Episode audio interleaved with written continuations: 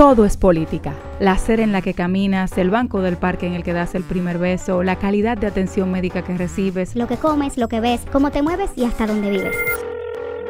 Así que si piensas que no te gusta la política, piénsalo de nuevo. Esto es Política Cool. Aquí está la nueva política. Bienvenidos a Política Cool. Como siempre, estamos súper contentos de poder conectar con todos ustedes. Este es el episodio número 4 de esta segunda temporada. Y antes de empezar, eh, pues con este episodio, que básicamente es una entrevista que no hice yo, sino que hizo un colaborador de Política Cool y parte del equipo, eh, Alan Fernández, yo quiero hacer la eh, observación de que nosotros estamos en, en estos momentos pues haciendo transmisiones vía Instagram Live, eh, pues porque como es sabido por todos, estamos en un momento de cuarentena estamos eh, pasando como país, como región, como mundo, una situación muy particular con esto del COVID-19. Y pues nosotros estamos haciendo eh, las grabaciones no en estudio, sino que la estamos haciendo a través de Instagram y o cualquier otra plataforma de redes sociales. Por lo que ustedes pueden escuchar que hay una, podrán notar quizás que hay una diferencia en el audio. Entonces yo eh, quise hacer esta, esta introducción para dejarles saber eso. Por otro lado, también quería comentarles que vamos a estar eh, pues haciendo algunos esfuerzos por conectar con gente de la región de toda América Latina. Ya ustedes pudieron escuchar el, nuestro episodio con Pablo Matamoros, ahí conversamos un poquito sobre eh, la situación del COVID-19 y la situación política también en Chile. Eh, vamos a estar conversando con una una activista política de Nicaragua, que ese va a ser em, el próximo episodio que ustedes van a, van a, escuchar, pero también vamos a estar conectando con otros eh, activistas de la región para conocer un poquito de primera mano cómo está impactando esto del COVID-19 en nuestros países hermanos de América Latina.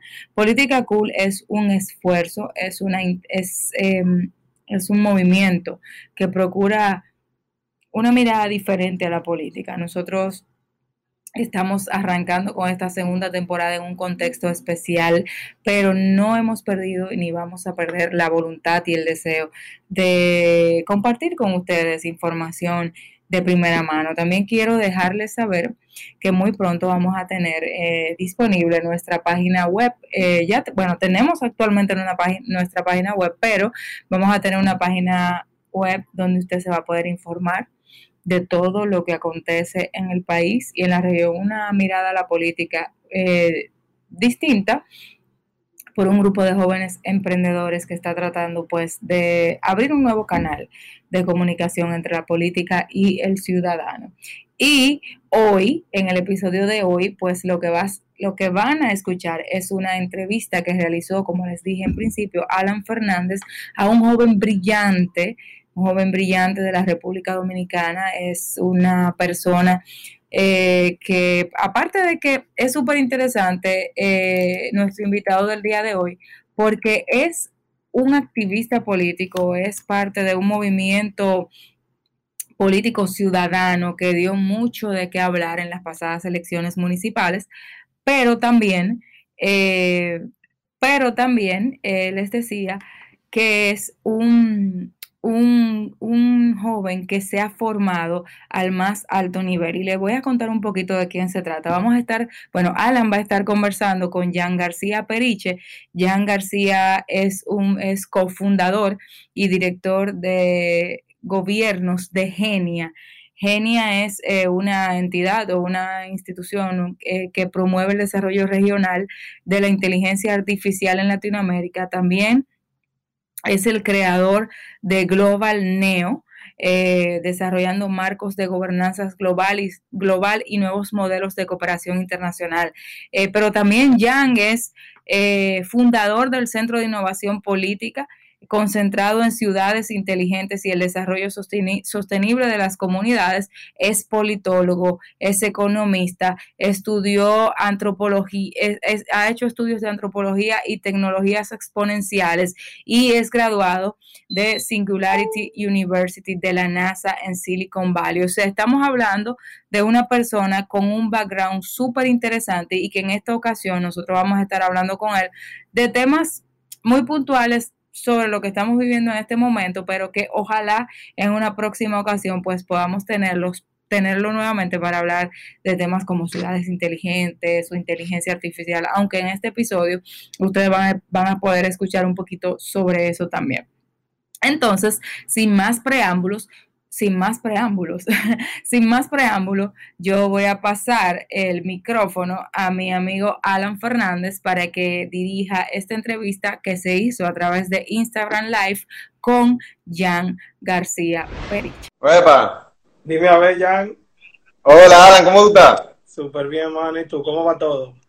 Bien, bien, aquí, tú sabes, en reflexión, pero, pero bien, bien, con salud, que es lo importante. Bueno, sí, sí. Cuando pocos tienen salud es, es una alegría, la verdad. Y bueno, qué bueno, qué bueno que vamos a estar compartiendo un rato aquí ya. Ya veo que mucha gente se va conectando eh, con nosotros esta tarde. Eh, cuando estaba hablando con Erinia de que iba a hablar contigo, la verdad me pareció súper emocionante, porque yo te doy mucho seguimiento y ahora vamos a poder... Claro, claro. Un poco, un poco de todas esas ideas que, que tú posteas constantemente en tus redes, tus artículos, eh, etcétera, etcétera. Y por supuesto, ah, vamos a animar desde ya a la gente a que, a que también introduzca sus preguntas a través del chat y que tratemos de hacerlo lo más interactivo posible eh, este espacio esta tarde.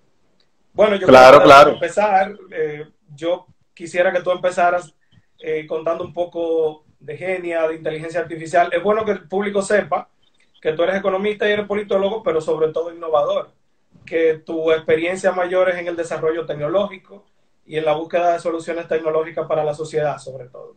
Sí. Así que vamos a empezar hablando de una de las iniciativas que tú has estado encabezando. Es bueno también que la gente sepa que tú has liderado grupos, digamos, para fomentar la inteligencia artificial en toda Latinoamérica. Y de hecho, veo que también ha estado apoyado por organismos internacionales bajo el nombre de Genia, si no me equivoco, ¿verdad? Sí. Así que vamos a, vamos a empezar hablando un poco de qué es eso, con qué se come eso, y por ahí empezamos. claro, bueno, eh, yo soy cofundador junto a un amigo mío de Genia. Genia es una organización dedicada a fomentar la inclusión de regiones emergentes en el desarrollo de la inteligencia artificial. Nosotros estamos convencidos que la inteligencia artificial es eh, la electricidad del siglo XXI. Podemos hacer un análisis como de una tecnología de propósito general que va a hacer una disrupción en todas las industrias, en todos los sectores, y vemos eh, esa tecnología como la clave para los países como nosotros a dar el salto hacia el desarrollo. Y, bueno, GENIA es un acrónimo de Gran Estrategia Nacional de Inteligencia Artificial que precisamente busca que los países latinoamericanos, específicamente, aunque no estamos cerrados solo a Latinoamérica, aunque sí eh, estamos enfocados en Latinoamérica inicialmente, empiecen a desarrollar estrategias macro para todos los sectores, sector público, sector privado, académico, sociedad civil, en torno al desarrollo de la inteligencia artificial. Originalmente, eh, Genia nace en Singularity University, que es una incubadora dentro de la NASA en Silicon Valley, donde yo fui hace dos años a trabajar un proyecto de gobernanza, eh, gobernanza global llamado Global Neo, utilizando tecnologías como el blockchain y los tokens digitales. Y allá conocí a mi socio, que es eh, puertorriqueño y es boricua, y él es experto en inteligencia artificial. Y yo, bueno, soy como apasionado los temas de la gobernanza, usualmente, de las disrupciones en el sector público, y él enfermo con la tecnología, y teníamos mucha eh, sintonía en visión, en misión, y decidimos unir los dos mundos, el mundo de la gobernanza o de la política, con el mundo de la inteligencia artificial y creamos Genia. Y actualmente Genia está un proceso de articulación institucional con distintos eh, sectores eh, internacionales. Estamos hablando con eh, grupos como el Foro Económico Mundial, hemos ido a la OEA, al BID, y hemos estado básicamente haciendo un, un proceso de articulación que toma su tiempo, por supuesto, porque y sobre todo que estamos lidiando con cuerpos burocráticos.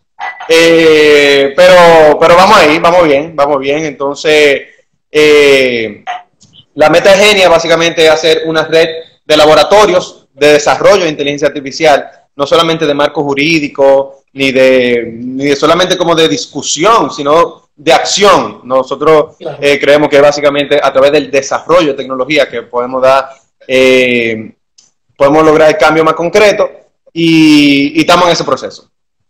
Ya sería bueno para, para, el público que se, nos, que se nos acaba de unir decirles que hemos estado hablando de Genia, una iniciativa para el fomento de la inteligencia artificial en Latinoamérica, ¿verdad? Que has estado encabezando con tu socio Boricua. Pero a todo esto, ¿qué es eso de inteligencia artificial? ¿Con qué se come?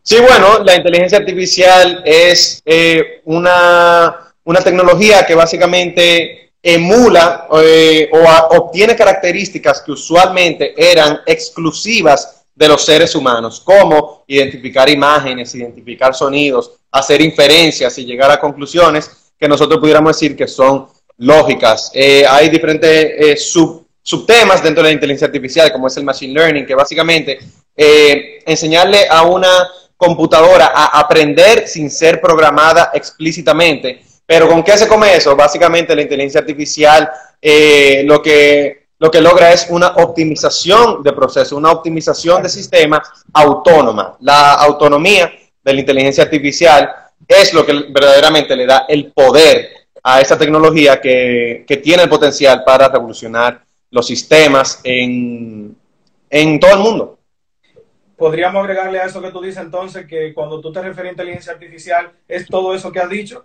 pero sobre todo para mejorar la vida de la gente, ¿no? Claro, no, porque mira, real, exacto, porque realmente la inteligencia artificial tiene mucho potencial. Es como el fuego, es una tecnología. La gente le tiene mucho miedo a, a la inteligencia artificial, pero es como el fuego. El fuego te puede quemar, pero también te cocina la comida. Entonces todo depende cómo uno lo vaya a aplicar. Y precisamente nosotros estamos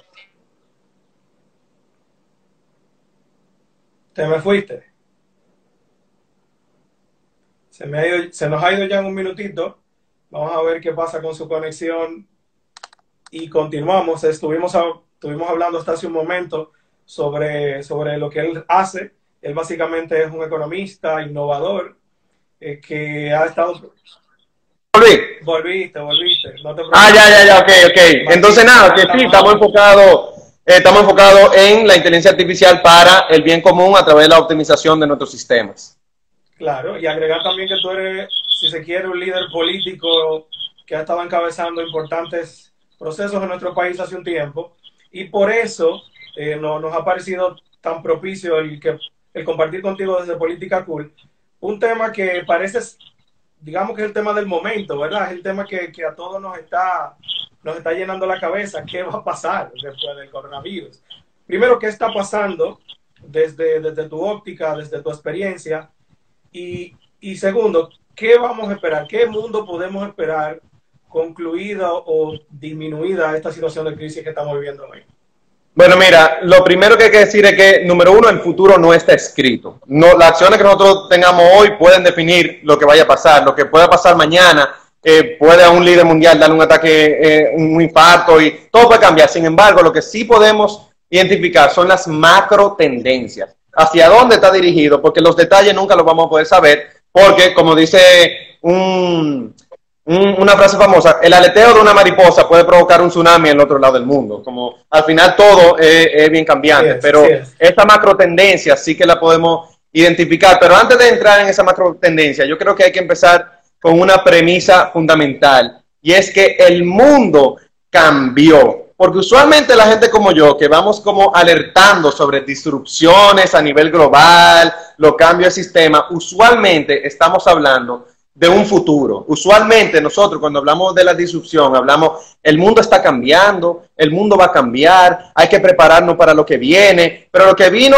a hacer el coronavirus es que trajo el impacto trajo el impacto y, señores, ya el mundo cambió. Ya, eh, por eso que yo digo que el coronavirus aceleró el tiempo. Cuando yo digo que aceleró el tiempo, me refiero concretamente a que eh, forzó una discusión que ya nosotros sabíamos que, iba, que la íbamos a tener, nosotros sabíamos que los sistemas que, gobiernan el mundo son insostenibles y son insuficientes para eh, manejar la complejidad de una sociedad global. Eh, entonces yo creo que... Eh, ¿Cómo? Que mucha gente tal vez alejada del debate, alejada de la discusión, en ningún momento se sentó a pensar, realmente la situación en la que vivo cambiará de alguna manera, cambiará drásticamente. Todo esto que, que tú nos estás señalando, me gustaría, en la medida de lo posible, que, que lo circunscribiéramos a tres aspectos principales, ¿verdad? El político, el económico y el social, desde, desde tu óptica. Es claro que, que para todos esto ha sido una sorpresa, no solo para los gobiernos, no solo para los organismos internacionales, sino que para nosotros como individuos y en buen dominicano nos, nos agarraron fuera de base, ¿no? En muchos aspectos incluso de nuestras vidas. ¿Qué cambios podremos ver en lo económico, en lo político, en lo social? Comienza por bueno, que tú entiendas. Sí, eh, sin duda que todos los sistemas ahora mismo se están reconfigurando y hablar de la post-crisis que viene luego del coronavirus, ahí es que verdaderamente se va a notar la reconfiguración, porque durante la crisis nosotros todos como sociedad, todos los sectores, sector público, privado, sociedad civil académico, estamos enfocados en, la curva, mantener la curva, en no, no llenar nuestro sistema sanitario, eh, básicamente mantener la crisis. Pero luego de que pase el coronavirus y ya podamos eh, ver hacia dónde vamos, todos los sistemas se van a reconfigurar. Eh, por ejemplo, ya hoy en día esta crisis ha forzado a replantear el sistema educativo, por ejemplo. Ya ahora mismo, si, si tú no tienes una infraestructura digital para dar clases eh, en línea, ya eso está también moviendo hacia el teletrabajo. Todo, todo ahora mismo se está reconfigurando y sin dudas que luego de, que pase la pandemia, todos los sistemas se van a reconfigurar. En términos político, yo creo que eh, hay dos vertientes, obviamente a nivel global y a nivel local. ambas conversaciones se van a tener que dar a nivel global, sin duda que va a haber una gran disputa ideológica que se va a ver reflejada a nivel local también, eh, entre, entre los que quieren eh, cerrar, ir, ir hacia atrás, cerrar fronteras, tú sabes, los Donald Trumps, y entre lo que quieren reconfigurar el sistema global para que haya, ah, para que haya más cooperación. O eh, lo, que simplemente querrán aprovechar la coyuntura de manera populista para promoverse sin exacto, exacto. acción política propicia, ¿verdad? Exacto, eh, definitivamente. Hablando, recordé un artículo que leí, creo que fue en nuestro tiempo, que tú lo publicaste hace unos días, en el que tú hablabas de, de que el mundo había cambiado y de que ya y que no podemos hablar de que cambiará, ya es un hecho, ¿no? Claro, Y tú señalabas en, e, en ese artículo que, que, hay muchas cosas que tendremos que solucionar de manera colectiva, que hay problemas que, que de carácter global nos afectarán gravemente. ¿Tú podrías eh, mencionar algunos o cuáles tú entiendes que tendrán mayor impacto en los países eh, como los nuestros de Latinoamérica? Claro, definitivamente precisamente por esa disputa ideológica que se va a dar a nivel global entre los populismos, el nacionalismo y el globalismo, que ya básicamente ahora es que viene la gran disrupción. Yo veo el coronavirus como solamente el inicio de una gran disrupción que se viene a través de esta década, que viene discusiones políticas, discusiones en todo sentido, pero yo creo que sin duda eh, el tema de eh, los problemas globales al final van a forzarnos a tener, si nosotros queremos sobrevivir, a tener soluciones globales. Cuando tú me preguntas cuáles son esos temas, sin dudas que el tema de la estabilidad ecológica, por ejemplo, el cambio climático, la desigualdad, la desigualdad a nivel global, eh, los flujos migratorios y la disrupción tecnológica, todo eso son temas que no pueden ser solucionados por un país, por una nación. Ya esos temas trascienden una frontera y eh, plantearnos que sí viene esa discusión, plantearnos eh, cerrar fronteras, volver al nacionalismo, todo ese populismo eh, que se vienen. Yo lo veo, ese, ese pleito viene, pero si nosotros queremos sobrevivir como especie, al final vamos a tener que entendernos como sociedades. Aparte, todo el mundo, musulmán y cristiano, ateo, todo el mundo, vamos a tener que llegar a un cierto mínimo para reducir las emisiones de carbono, para estandarizar la inteligencia artificial, qué vamos a hacer con la desigualdad, todos esos temas, nosotros obligados, si queremos sobrevivir, vamos a tener que buscar algún cierto, eh, algún tipo de mecanismo de, de cooperación global. Y, y esos, eh, todos esos temas como el cambio climático, la desigualdad, sin duda, que a los que le van más fuerte son a los países como nosotros, los que no están preparados. ¿Cómo? Es así, es así. Sí. Vamos a aprovechar que te interrumpí para animar a, a la gente que se nos ha unido a que hagan sus preguntas, eh, tanto a los dominicanos que, que, se nos han unido, como ahí veo personas de Perú, amigos de México que también se han sumado, que se animen a hacer sus preguntas para hacer esto lo más interactivo, lo más interactivo posible. Pregunten, pregunten. Exacto, exacto. Aprovechen a Jan porque Jan es un personaje interesantísimo, interesantísimo y además con, con una fuerte disposición a la colaboración y al debate, sin duda alguna. Mira, tú sabes que en las redes también se han dado grandes discusiones sobre la situación actual de la economía de nuestro país y de la economía mundial y de cómo esto impacta sobre todo a los, a los emprendedores independientes, a las micro, pequeñas y medianas empresas, a los sistemas educativos eh, en general, ¿verdad? ¿Qué opinión tú tienes con lo que ha pasado en nuestro país en ese sentido y sobre todo sobre las medidas que ha tomado el gobierno para contrarrestar los efectos?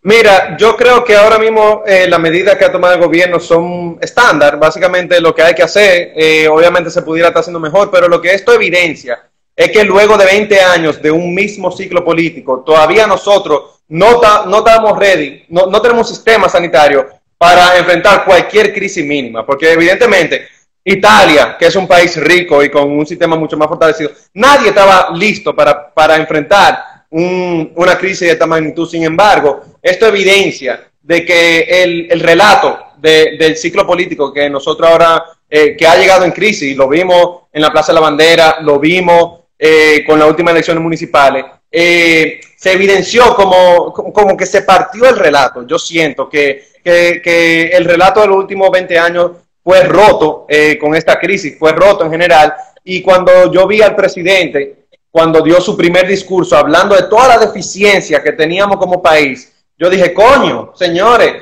pero ¿y dónde está el relato que nosotros, del progreso, de todo esto? Yo creo que definitivamente a nivel local se evidenció una, un, una deficiencia sistémica, sistémica, eh, en todos los niveles. Futuro, todos el futuro que tú ves pasando, Jan? ¿Qué tú ves bueno, mira, cara al futuro con esas circunstancias que acabas de señalar?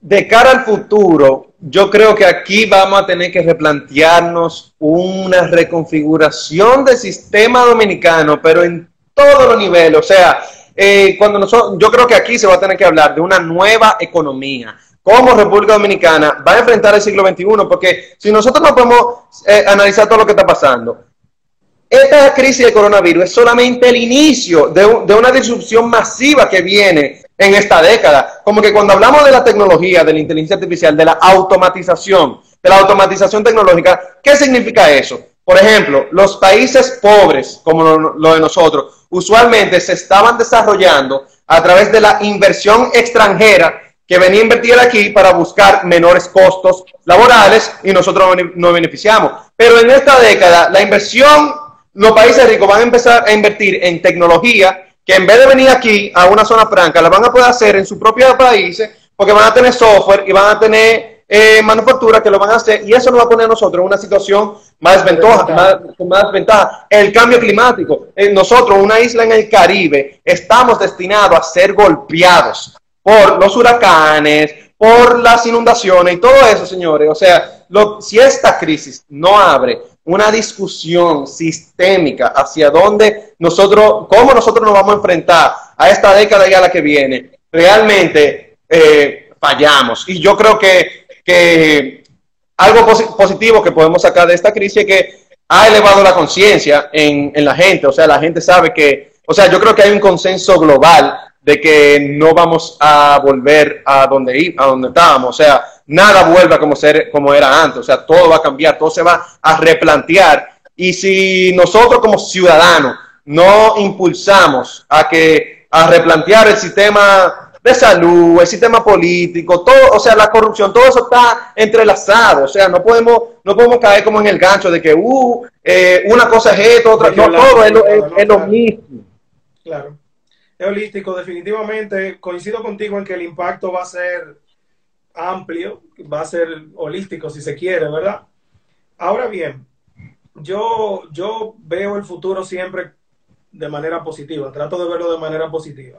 Si tú tuvieras que hacer recomendaciones puntuales para que en este proceso en el que estamos viviendo la crisis en carne viva, ¿verdad? Decisiones que deban tomarse para minimizar el impacto en el futuro inmediato de la crisis, ¿cuáles serían tus recomendaciones?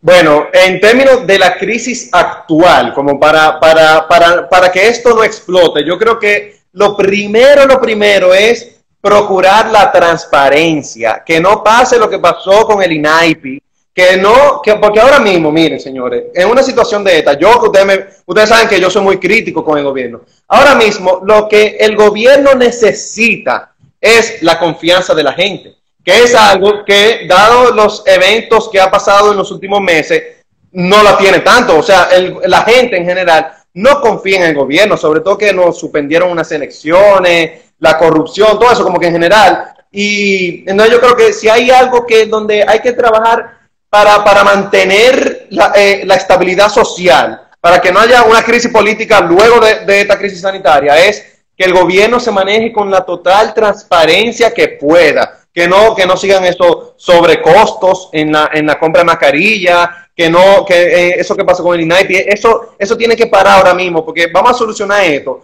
porque si ahora mismo caemos en una, en una crisis política, que no, que se vaya, que todo el mundo, que nadie le haga caso, ahora se necesita confiar en el gobierno, lamentablemente, y si el gobierno no nos da razones para confiar, pues entonces no, no va a funcionar. Nos hacen una pregunta aquí en, en el chat eh, de carácter económico, ¿verdad? sobre el impacto que va a tener esta crisis en nuestro país a nivel económico. Hablan específicamente en el Producto Interno Bruto de nuestro país. Si tienes algunas cifras que puedas aportarnos en ese sentido o algunas previsiones de qué tan duro nos dará, qué elementos positivos podremos sacar de esto. Bueno, yo creo que positivo, eh, yo vi un reporte del Banco Mundial donde dice que República Dominicana yo creo que era uno de los dos únicos países que no va a tener un crecimiento negativo en este año. Eso es es algo bueno, sin embargo, es algo bueno numéricamente, porque el crecimiento en República Dominicana usualmente se da para unos pocos, unas grandes inversiones, pero al final la gente, eh, no hay una movilidad, no hay una movilidad en la escala social. En cuanto a cifras, yo no tengo eh, cifras concretas, eh, proyecciones sobre eh, el decrecimiento, yo lo que puedo tomar es los estudios del Banco Mundial, por ejemplo. Y, Eso es lo que tenemos a mano.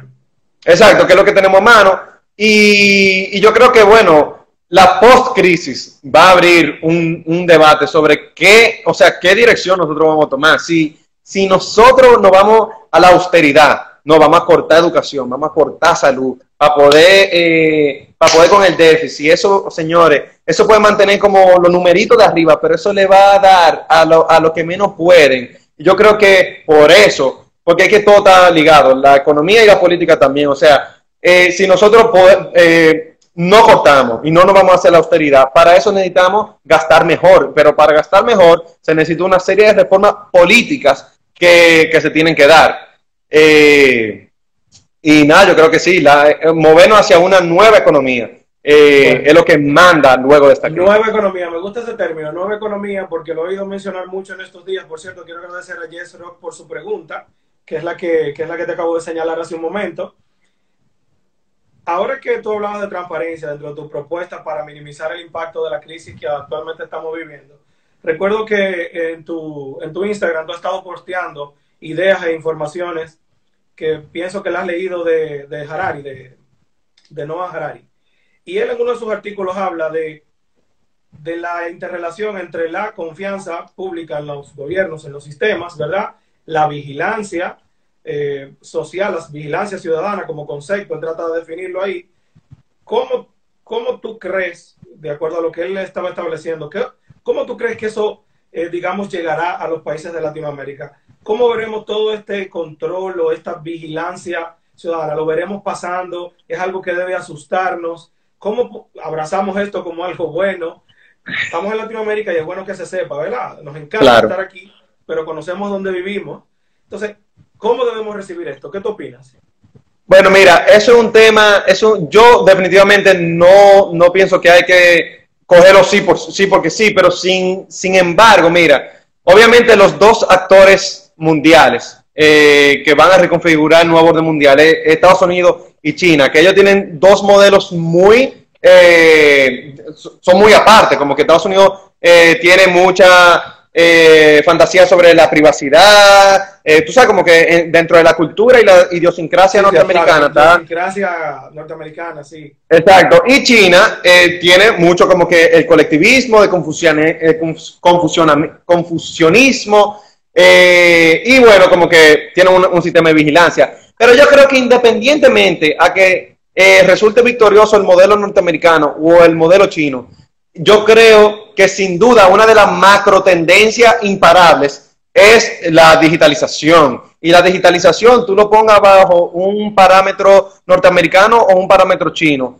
tiene eh, a la privacidad, hiere a, la privacidad. Y eso es algo que como, eh, eh, debemos de enfrentar cuidadosamente. O sea, y sobre todo con un país como el de nosotros, que tienen democracias tan frágiles, eh, la instalación de cámaras de vigilancia con inteligencia artificial, reconocimiento facial, todo eso viene. O sea, eso es una macro tendencia que no la vamos a parar. Sea, sea que gane China o sea que gane Estados Unidos, eso va a venir. Eh, y yo creo que eh, precisamente nosotros ahora tenemos que elevar el debate, eleva- elevemos el debate y empecemos a discutir ese tipo de cosas. Eso, eh, esa han sido la oportunidad que ha traído esta crisis, a no, a no quedarnos hablando lo mismo de siempre, lo mismo de siempre y empezar a introducir estos elementos, nue- estos elementos nuevos que van a ser eh, definitivos para eh, cómo va a operar el sistema social, pero sin duda que la vigilancia es una macro tendencia, porque incluso la vigilancia, porque está la vigilancia estatal. en la mano, la tenemos en las muñecas, hay muchos mecanismos de, de control y de seguimiento ciudadano.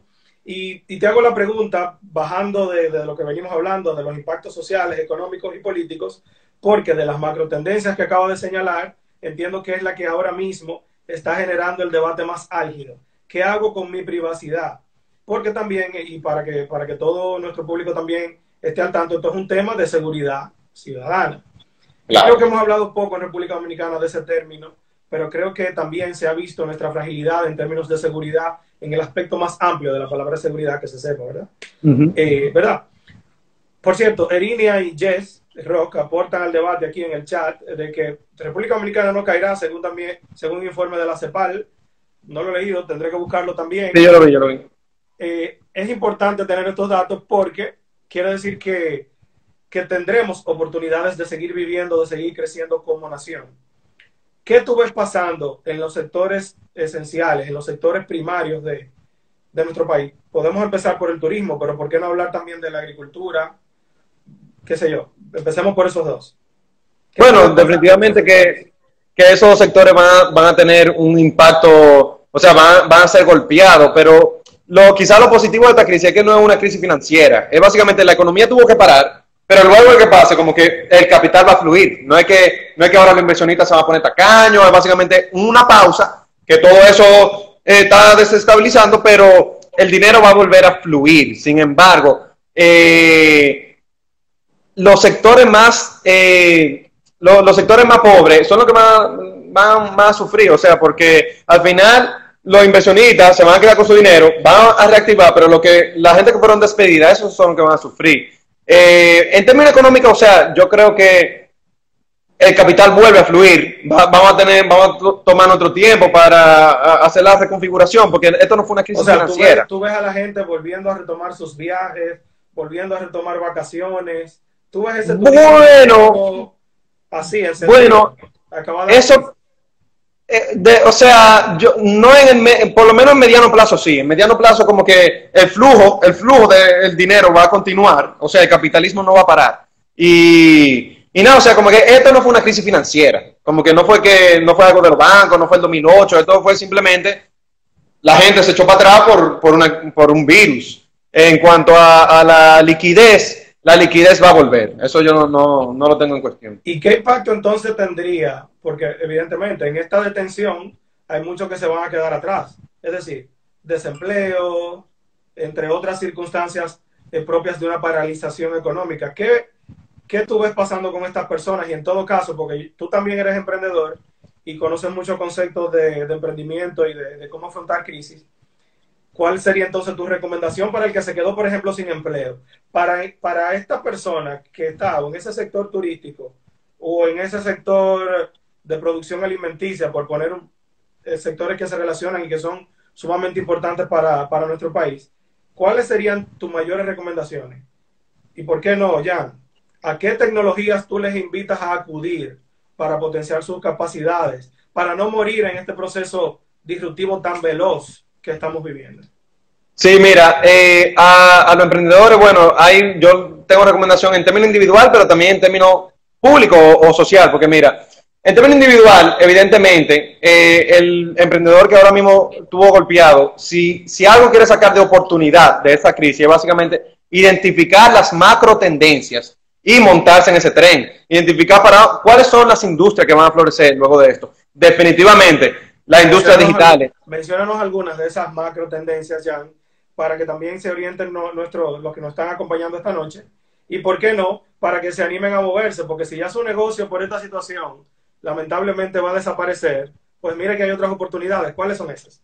Bueno, o sea, definitivamente ahora la, la digitalización y la transformación digital se va a fortalecer como nunca antes, como se está fortaleciendo ahora mismo. Como antes yo hubiese ido al programa de ustedes en la cabina, ahora lo estamos haciendo por aquí. Eso está pasando en todas las empresas, en todos los espacios, incluso en, en las discusiones políticas. Se están haciendo Zoom de 100 personas, que como que tú llenas, tú llenas 100 personas en, en un auditorio, como es algo, es algo, tú sabes, pero ahora mismo en toda la noche tú tienes un Zoom de 100 personas discutiendo política, de a los emprendedores se tienen que montar en esa ola de digitalización. Eh, en, ¿Cuáles son esas tecnologías? Definitivamente la inteligencia artificial, la nube. Si tú tienes una, si tú tienes una empresa de, de lo que sea, piensa cómo las nuevas tecnologías van a, irrumpir en ese mercado que tú, que tú conoces y que tú dominas. Y en términos colectivos, yo creo que aquí la solución no pasa en términos individuales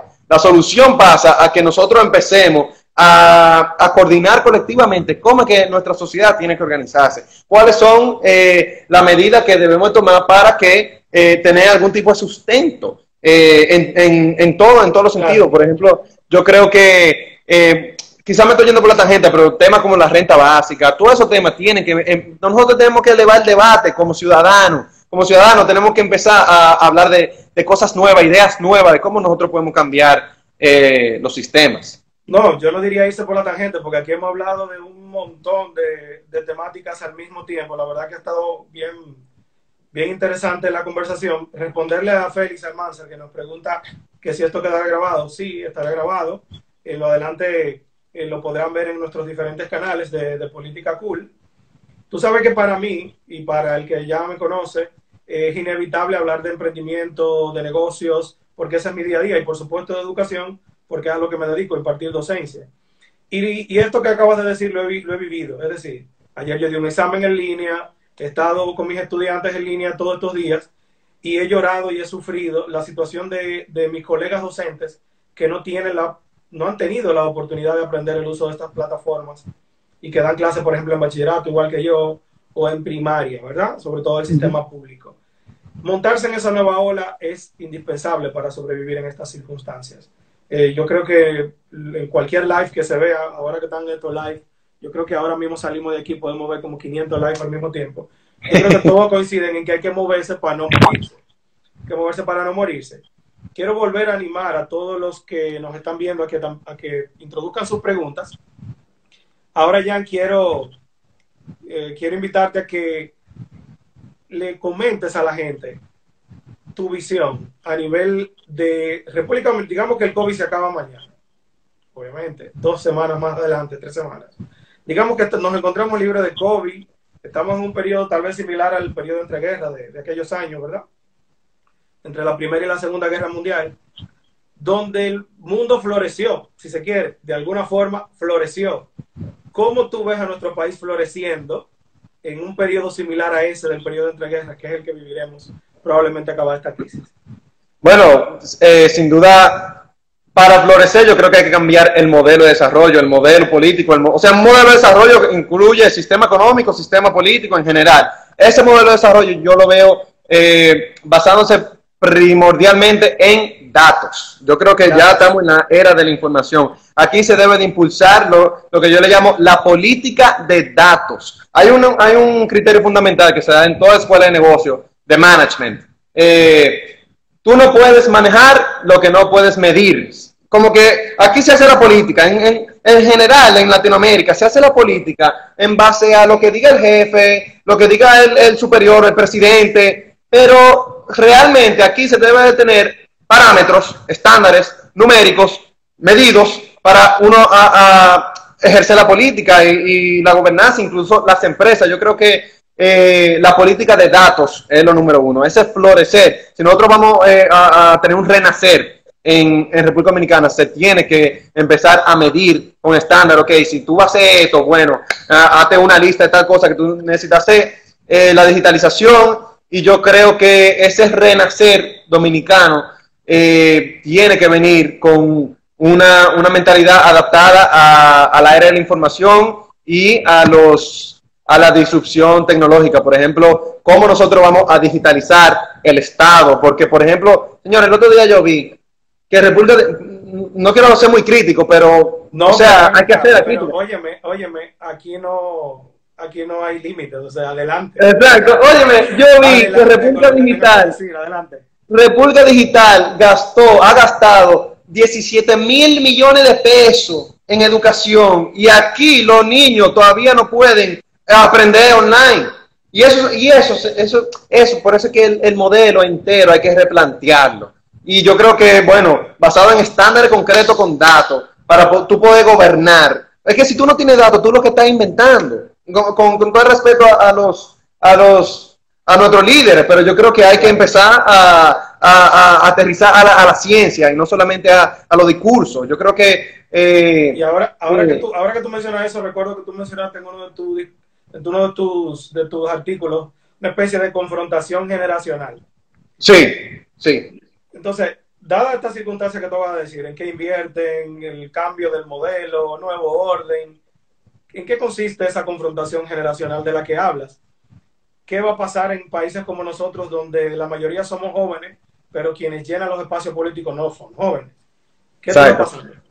Bueno, definitivamente yo creo que ya viene, tiene que haber un relevo, pero hasta biológico. Ya la vieja, la vieja escuela se tiene que retirar. Yo sé que ellos todavía siguen y siguen y siguen, pero es que no toca a nosotros, nos toca a nosotros darle para afuera. En todos los partidos, o sea, por ejemplo, Erinia, que es PLDista, yo espero que Erinia pie, Calitín Pared, Calitín Pared, yo lo conozco a Calitín Pared, me cae bien. Sí, que ha estado, con nosotros en, ha estado con nosotros en el programa varias veces. Claro, porque, o sea, yo como que yo espero que la gente con, con el chip del siglo XXI empiece a darle para afuera a todos estos viejos que lo que están es que no, no, están, no están conectados con el mundo de hoy. Y otro de los temas, aparte de generacional, yo creo que se viene una confrontación, y esto ya yo lo, esto yo lo veo claro, entre los modelos más tecnocráticos y, lo, y la democracia en general, como yo creo que ah, lo, lo ideal sería hacer un balance, lo tecnocrático, eh, como, bueno, la ciencia, eh, los datos en general, lo que, lo que diga un estándar científico versus la democracia, que es básicamente, bueno, el sentimiento del pueblo en general, hay que hacer un balance, un balance apropiado, porque no nos podemos ir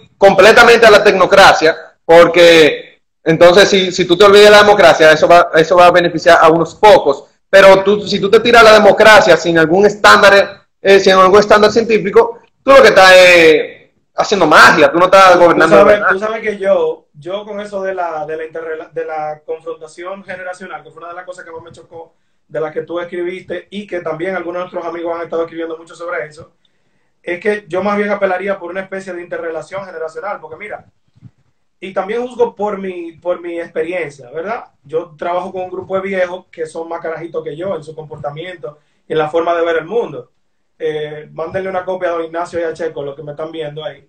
Porque esos señores son bastante mayores, pero han visto, digamos, la, la necesidad de abrirse, de, abrir, de abrirse el mundo, de abrirse otras, otras experiencias para poder mejorar la política pública. Mucha de la gente que nos está viendo, aquí Jess, por ejemplo, hace hace un aporte interesante. Ah, dice ella que a propósito de la modernización del Estado, la Constitución de Venezuela del, 2000, del 2007 habla de gobierno en línea. De hecho, en nuestro país también hablamos mucho de gobierno en línea. Pero tal como dice Jan, hay que tratar de conjugar un poco más los discursos con los hechos. Yo en eso estoy de acuerdo contigo. Y además, conchale, que a todos nos toca. No podemos dejarle los espacios de discusión, de debate, de toma de decisiones a precisamente a la gente que criticamos. Y yo creo que gran parte de lo que hacemos en Política Cool es promover estas nuevas ideas de las que tú acabas de hablar, eh, tratar y motivar a la gente joven. Señores, yo quisiera ya que tú le dijeras la edad que tú tienes para que la gente sepa que la barba engaña. Bueno, engaña la barba, yo tengo 26 años. 26 añitos, señores, 26 añitos lo que tiene, es lo que tiene Jan. Y, y yo quisiera que ustedes tengan la oportunidad, al igual que yo la he tenido, de continuar hablando y, y discutiendo estos temas eh, con él en, su, en sus redes, que ahí ustedes la ven. Nos aporta línea aquí en el, en el chat, eh, Jan, dice, hay que pensar más que en poner trámites en línea a una democracia en tiempo real. Claro. Es un término, es un término profundo de democracia en, tiempo real, porque eso requiere una transparencia bárbara.